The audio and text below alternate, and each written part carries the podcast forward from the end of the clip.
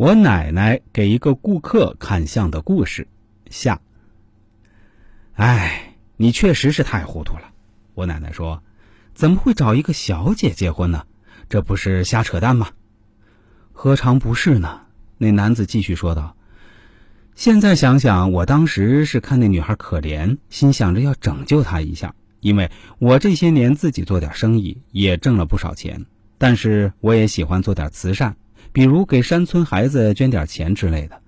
那女孩也不容易，她也是被生活所迫。”我希望把她从那种乱七八糟的地方拉出来，让她过上好日子。我心想，你还拯救一个小姐呢？你还真当自己是佛祖呀？你还真以为自己是《茶花女》里的阿尔芒啊？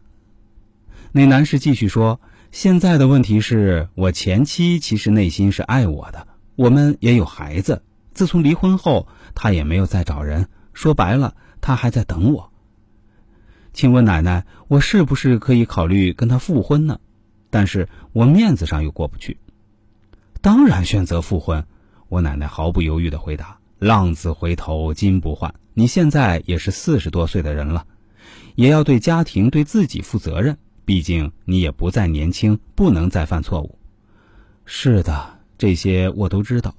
那男子说：“我年轻时候为了这些风月之事，把自己的身体都掏空了。”现在生理上的欲望也少多了，甚至那方面能力也比以前差多了。我就听奶奶的吧，考虑一下跟前妻复婚。哎，这真的是一个非常荒唐乃至荒谬的故事，也反映了我们中国社会残酷的现实：男人可以做陈世美、薛平贵，女人就必须选择一次次原谅他们，做秦香莲、王宝钏。我认为确实是非常非常不合理的，这对女同胞是不公平的。就好比这位男子的老婆，也好比我们社会上某些大款官员的原配，不管老公在外面怎么花天酒地，还是只能选择默默的忍受原谅。真心希望这种不公平的社会现状可以早日得到改善。不过说实话，从那个男子的面相上看，我相信他会跟自己前妻复婚的。但是我真的不认为他从此就会浪子回头，不再沾染风月场所了，绝对没有这种可能性。一个男人去那种地方，只有零次或者 n 次，这是戒不掉的。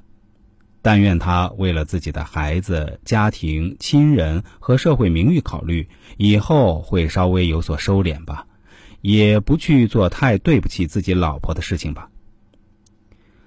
如果大家也想我奶奶看看，可以加我的 QQ 微信，都是七幺八幺五三二九二，欢迎大家前来咨询。不管是感情问题，还是事业问题、健康问题，我不敢保证我和奶奶就一定能够给你一个明确的答复，但肯定会给你若干建议的。这些建议，哪怕您听懂了一句话，您这几百块钱也绝对不算是白花了的。